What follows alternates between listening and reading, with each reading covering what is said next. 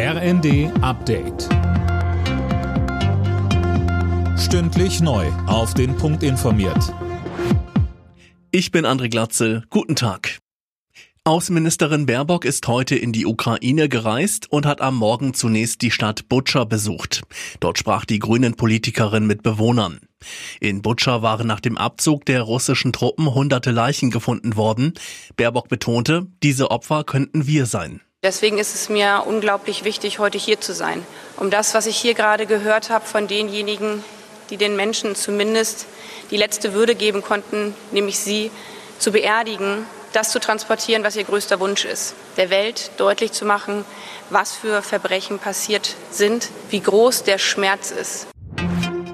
Im umzingelten Stahlwerk in Mariupol befinden sich noch mehr als 1000 ukrainische Soldaten. Das hat Vizeregierungschefin Vereshchuk gesagt. Hunderte Soldaten seien verletzt und müssten dringend medizinisch versorgt werden. Im Fall der beiden getöteten Polizisten im rheinland-pfälzischen Kusel hat die Staatsanwaltschaft jetzt Mordanklage erhoben.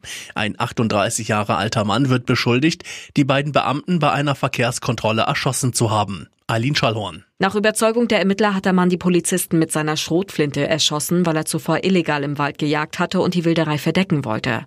Ursprünglich stand auch noch sein Jagdgehilfe unter Mordverdacht. Das Verfahren gegen ihn stellte die Staatsanwaltschaft jedoch ein. Er muss sich allerdings wegen gewerbsmäßiger Wilderei verantworten und weil er dem 38-Jährigen geholfen haben soll, Spuren zu verwischen. Die von der Corona-Krise schwer getroffene Tourismusbranche hat sich im März deutlich erholt. Es gab bundesweit über 25 Millionen Übernachtungen.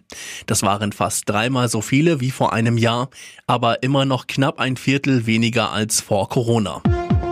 Alle Nachrichten auf rnd.de